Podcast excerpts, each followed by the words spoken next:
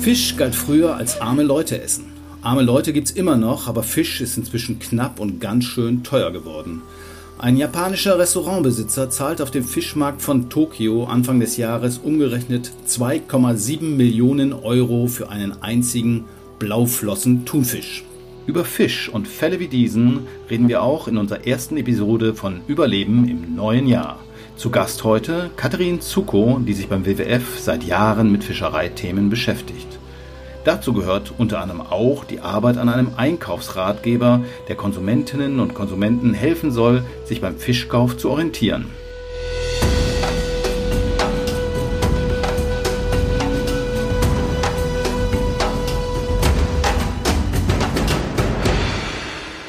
Hallo Katrin. Der Thun aus Tokio war mit einem Kilopreis von ungefähr 15.000 Euro nun nicht gerade ein Schnäppchen. Müssen wir auch hierzulande mit solchen Preisen rechnen? Und woran liegt das? Ja, bei dem roten Thun, das ist so einer der teuersten Fische der Welt und der ist in Japan eine totale Delikatesse. Deswegen kann der so hohe Preise erzielen. Und ja, bei Fischarten, die stark befischt sind, wo die Bestände überfischt sind, da ist es natürlich auch so, dass da weniger zur Verfügung steht und dann die Preise entsprechend steigen. Aber 15.000 ist ja schon ein Wort für ein Kilo. Ja, das ist ein richtiger Edelfisch und Sushi eben auch ein, ja, eine richtige Delikatesse und Blauflossenthunfisch ist von den Thunfischarten, die es gibt, da der beliebteste und hochwertigste. Das sind ordentliche Preise, die da erzielt werden. Wie ist das bei dir? Isst du gerne Sushi oder bist du da ganz von ab? Ich bin da sehr vorsichtig, weil ich weiß ja, dass es vielen Thunfischbeständen nicht so gut geht und ich verzichte eher auf Thunfisch. Zum Beispiel hier in Deutschland kriegen wir den Blauflossenthunfisch gar nicht wegen dieser hohen Preise. Hier wird eher Gelbflossenthunfisch für Sushi eingesetzt. Aber auch da sind leider einige der Bestände wirklich sehr unter Druck. Zum Beispiel der im Indischen Ozean, wo seit langem empfohlen wird, die Fangmengen runterzuschrauben. Das aber leider nicht passiert. Der ist unter Druck deshalb, weil er einfach so stark nachgefragt und so stark befischt wird. Das heißt also, wir reden ja dann von Überfischung. 30 Prozent der Bestände weltweit sind überfischt. Stimmt die Zahl noch? Ja, das stimmt. Das hat die Welternährungsorganisation dieses Jahr wieder publiziert. Leider ist das eine wachsende Zahl. Also der Trend geht weiter, der Trend der Überfischung. Das trifft jetzt nicht nur den Thunfisch, sondern das trifft ja auch andere Fischarten. Thunfisch, okay, kenne ich vor allen Dingen aus der Pizza. Von der Pizza, da nimmt es aber, aber wahrscheinlich keinen Blauflossen-Thun für 15.000 Euro das Kilo, sondern da ist es dann eher, keine Ahnung, Bonito. Das sind so kleine, kleine Thunfischartige Tiere, richtig? Genau, das sind so die kleinsten Thunfische, die sind ähnlich wie Makrelen, die werden so einen Meter lang und die wachsen tatsächlich auch relativ schnell nach. Also die Bestände vom Skipjack heißt er auch, ähm, sind derzeit nicht überfischt. Kann ich mir also eine Pizza mit Thunfisch durchaus nochmal kaufen? Wenn dann mit MSC-Siegel, weil da wird noch mehr auf Umweltstandards geachtet. Zwar sind diese Thunfischbestände nicht überfischt, aber beim Fang gibt es sehr viel Beifang, zum Beispiel von Haien und Rochen und auch Schildkröten. Und deswegen muss man da, wenn lieber mit MSC-Siegel kaufen.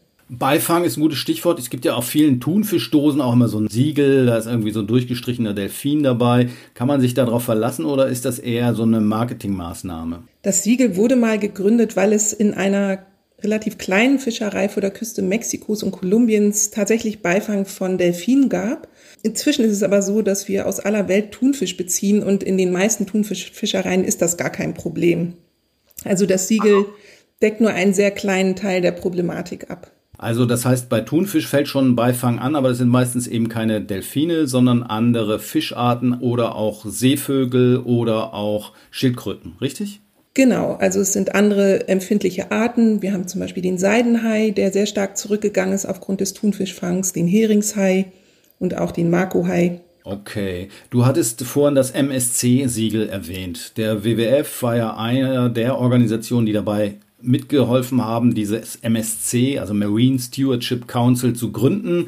Wer in die Kühltheke guckt, der findet dieses weißer Fisch auf blauem Grund relativ häufig. Ist auch eine Orientierung. Der ist schon mittlerweile ziemlich weit verbreitet. Nun gibt es aber auch durchaus Kritik, dass die Kriterien dieser Fischerei, also der MSC-Kriterien, zu lasch sind. Was sagst du dazu?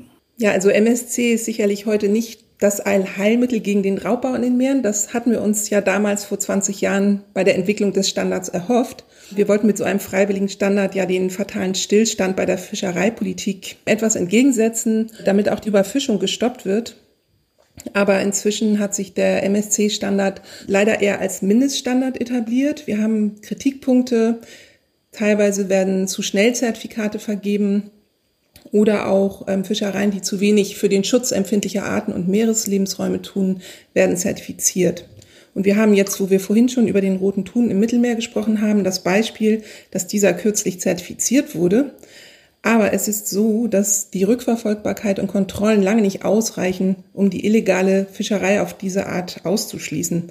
Und obwohl der Bestand sich etwas erholt hat, ist wirklich fraglich, ob diese Erholung anhält. Und da jetzt ein Nachhaltigkeitssiegel zu vergeben, setzt das falsche Signal. Deswegen haben wir da auch Einspruch gegen diese Fischerei eingelegt. Man hat ja sozusagen zwei Tode, die man da nun sterben kann. Entweder man macht die Kriterien sehr niedrig, dann kann man einen großen Teil zertifizieren und hat einen großen Anteil zertifizierten Fisch auf dem Markt. Oder man macht die Kriterien sehr, sehr streng, ist man auf der sicheren Seite, man hat aber nur einen geringen Marktanteil und von da ist auch die Umweltentlastung, die Entlastung der Meere gering. Ein Tod kann man wohl nur sterben, oder? Ja, das stimmt. Es, was wir jetzt geschafft haben, ist, dass ein großer Anteil der Wildfischprodukte am deutschen Markt zertifiziert sind und eben diesen Mindeststandard für eine nachhaltige Fischerei erfüllen. Aber das reicht noch nicht, um die Meere wirklich zu schützen. Und das ist die Frage. Man muss diesen Wandel kontinuierlich antreiben. Das heißt, der MSC muss sich verbessern. Also wir sehen Reformbedarf und damit kann man eben auch über die Zeit hoffentlich noch mehr Nachhaltigkeit hinbekommen. Wichtig ist natürlich auch, dass die Politik ihren Anteil dazu beiträgt. Dieses Jahr war die große Chance, schädliche Fischereisubventionen zu beenden. Leider sind aber diese WTO-Verhandlungen nun gescheitert und werden aufs nächste Jahr vertagt. Das heißt, weiterhin werden staatliche Gelder in Mehrfangkapazität gesteckt, teilweise sogar an illegale Betreiber. Und das ist natürlich auch einer der großen Antreiber der Überfischung, die dringend gestoppt werden müssen. Ich sehe schon, Lobbyisten wie du haben auch in Zukunft noch einiges zu tun. Aber nochmal zurück zur grundsätzlichen Problematik. Generell ist es ja so, dass wir in Deutschland, glaube ich, 13 Kilo pro Kopf und Jahr essen. Ist gar nicht mal so viel. Im weltweiten Durchschnitt sind es 20 Kilo pro Kopf und Jahr. Aber andererseits ist es natürlich so, dass wir hier auch Alternativen haben. Wir können uns ein Stück Fleisch in die Pfanne hauen oder vielleicht auch was Vegetarisches essen. Menschen in anderen Teilen der Welt haben das nicht. Sollte man denen nicht vielleicht lieber den Fisch übrig lassen? Du arbeitest ja auch in südlichen Ländern zu nachhaltiger Fischerei, Afrika zum Beispiel. Kann man überhaupt noch Fisch essen oder sollte man es lieber bleiben lassen? Ja, das ist ein ganz wichtiger Punkt, weil in Deutschland konsumieren wir ziemlich viel Fisch. Wir haben eine große Bevölkerung, auch wenn wir pro Kopf gar nicht so viel essen. Und wir sind einer der größten Importeure von Fisch, weil wir uns aus eigener Fischerei und Aquakultur gar nicht versorgen können. Also 90 Prozent der Fischprodukte stammen tatsächlich aus anderen Ländern und davon eben auch einige der ärmeren, bei denen zum Beispiel Fischereikontrollen nicht gut umgesetzt werden.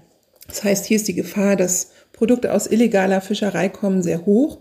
Und natürlich ist es auch für die Fischer vor Ort, die vom Fischfang abhängen, dramatisch, wenn dort die Bestände überfischt werden wegen dieser schlechten Kontrollen und weil wir auch noch auf die Fischbestände zugreifen. Denn ja, vor Ort ist dieser Fisch für die Ernährungssicherung und das Einkommen natürlich sehr wichtig. Das heißt, wir kaufen ja nicht den Fisch von den kleinen Unternehmern aus Afrika, sondern wir kaufen den Fisch von den riesigen Fangflotten. Kürzlich gab es eine Meldung, dass die chinesischen Fangflotten vor Galapagos liegen oder gerade so an der Grenze zu dem Hoheitsgebiet von Ecuador und alles wegfischen, was da so rumschwimmt. Also das ist nicht alles andere als nachhaltig. Den Fischern in Afrika kann man nicht helfen, indem man deren Fisch kauft, ist so die Frage, weil der wird ja wahrscheinlich nicht hierher importiert, oder?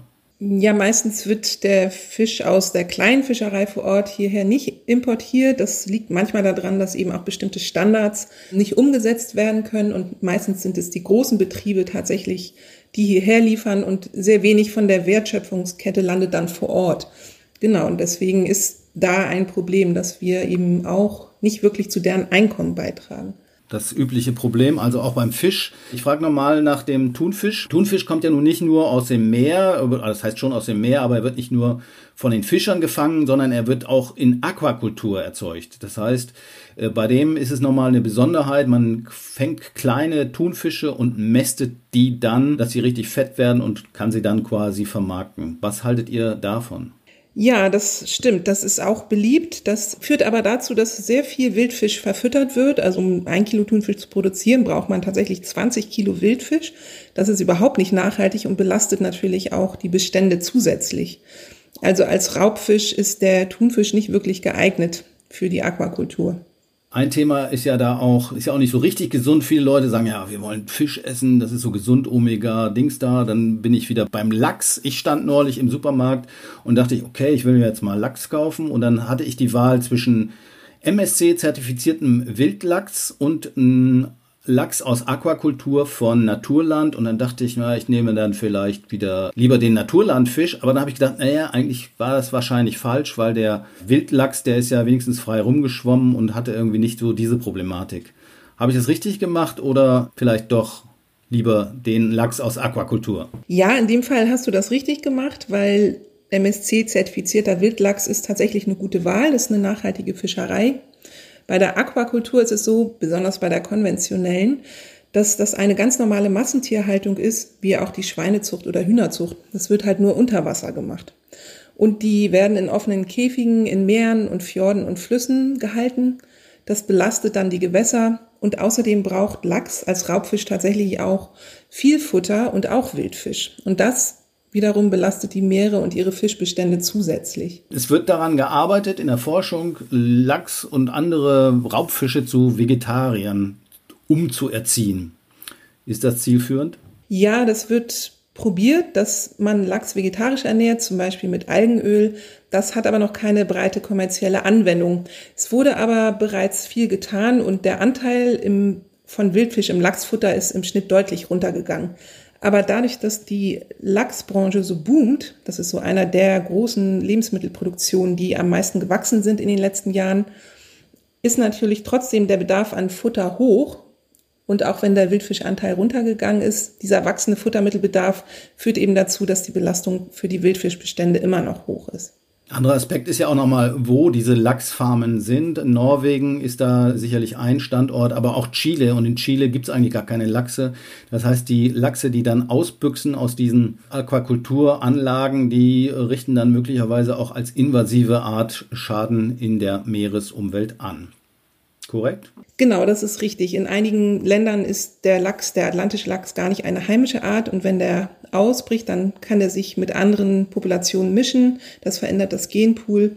Aber es können auch Krankheiten und Parasiten übertragen werden auf Wildfischbestände und andere marine Arten, was zum Teil auch sehr negative Auswirkungen haben kann ist dann nicht gesund für den Fisch und auch nicht gesund für denjenigen, der den Fisch isst. Das ist dann vielleicht auch nicht unbedingt zu empfehlen. Wir haben jetzt aber über die Probleme geredet, wollen aber nicht nur über Probleme reden, sondern auch über den Fisch, den man noch so essen kann oder den man vielleicht empfehlen könnte. Ein Fisch, der grün gelistet ist auf dem Einkaufsratgeber vom WWF oder der vor allen Dingen grün gelistet ist, ist der Karpfen. Der Karpfen lebt nun nicht im Meer, sondern der lebt in Karpfenteichen, wie wir alle wissen.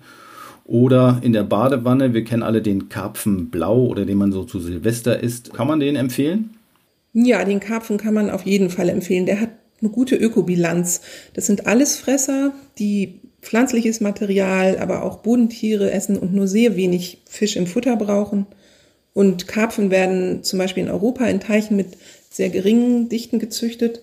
Das heißt, dass die Gewässer weniger belastet sind und das ist auch gut für das Wohl der Tiere. Außerdem sind Teiche auch ein Beitrag zu einer mm, besonderen Landschaft, also wird also durchaus positiv bewertet.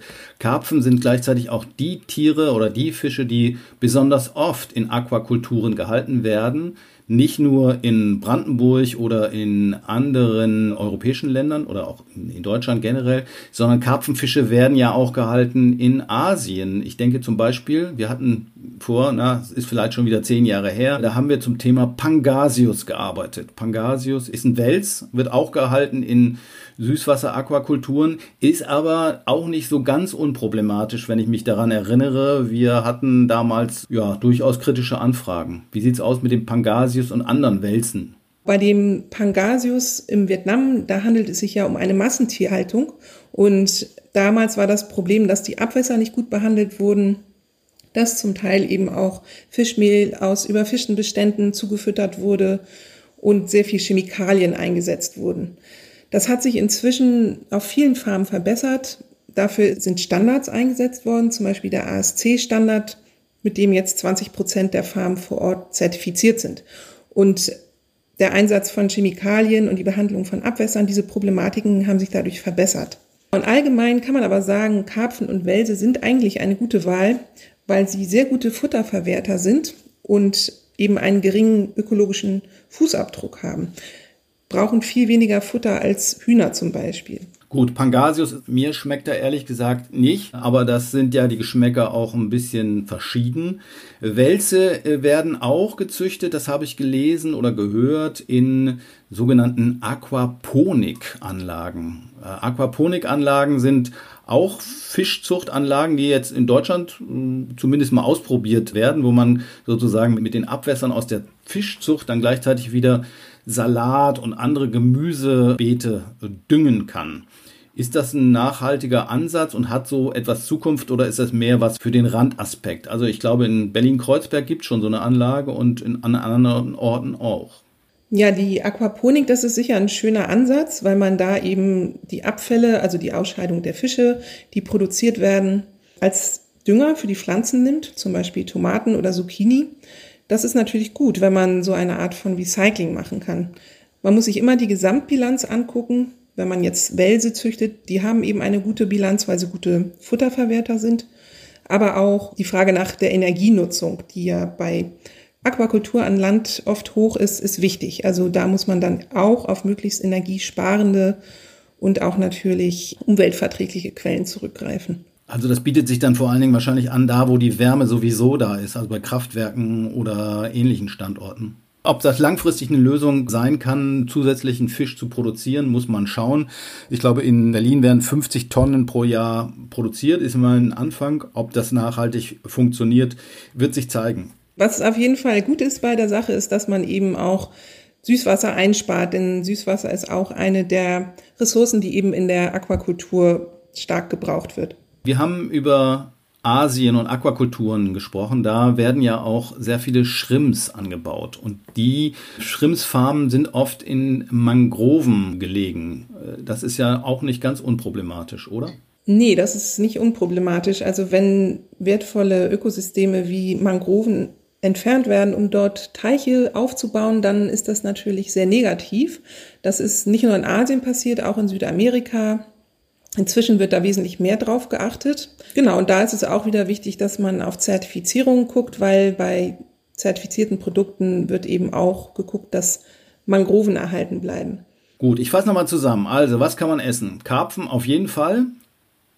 Forellen auch Süßwasser? Wahrscheinlich auch, oder? Forellen auch wie bei anderen Aquakulturarten, das ist wichtig, auf die Zertifizierung zu achten. Zum Beispiel ASC ist ein gutes Label für verantwortungsvolle Aquakultur. Oder wenn man noch höhere Standards unterstützen möchte, Bioland und Naturland. Gut. Oder man angelt selber. Das kann man auch machen, aber dann nicht den Aal, weil der ist sehr bedroht und auf Aal sollte man wirklich ganz verzichten. Stimmt, das ist auch nochmal ein Thema. Also Angler, wenn ihr also Aale fangt, schmeißt sie bitte wieder rein. Aber ich weiß, weil ich als Kind geangelt habe, das ist gar nicht so einfach, weil der Aal verschluckt den Haken so tief, dass man den meistens gar nicht so richtig wieder rauskriegt. Aber das ist ein anderes Thema. Aal ist auf jeden Fall tabu. Gut, eine erste Orientierung, was man kaufen kann, wenn man nicht selber angeln geht, gibt der Einkaufsratgeber vom WWF. Von Greenpeace gibt's auch einen, da kann man auch reingucken. Der neue Einkaufsratgeber ist in Arbeit, wird also irgendwann demnächst auch erscheinen. Worauf wird da besonders geachtet? Wir haben ja so ein Ampelsystem und da ist es wichtig, dass man auf die grün eingestuften Produkte guckt und die roten meidet. Und wir bewerten insbesondere die Fangmethode und die Herkunft. Also der Bestand darf nicht überfischt sein und die Fangmethode muss umweltverträglich sein. Viele Fischereien setzen ja zum Beispiel Grundschleppnetze ein, die sind sehr zerstörerisch und können zum Beispiel Kaltwasser-Korallenriffe oder auch Sandkorallen schädigen. Da sollte man lieber zu anderen Fangmethoden greifen, wie zum Beispiel Produkte aus der Handleinenfischerei. Die sind sehr selektiv gefangen und schädigen auch das Meeresökosystem nicht. Ich habe da mal reingeguckt, aber so ganz einfach ist das mit der Orientierung ja dann auch nicht. Wenn ich mir den Hering angucke, äh, da muss ich auch noch nicht nur sagen, ich kaufe jetzt Hering, sondern ich muss auch noch gucken, wo kommt der her. Sind die meisten Verbraucherinnen und Verbraucher da nicht eher überfordert? Ja, das stimmt. Das ist schon kompliziert, weil wir eben aus so vielen verschiedenen Gewässern und Fischereien Fisch beziehen. Nach wie vor kann man sich eben an den Zertifizierungen orientieren, wenn einem das zu kompliziert ist. Aber eigentlich ist es besser, wirklich zu gucken, ist das eine umweltverträgliche Fangmethode und ist der Bestand nicht überfischt?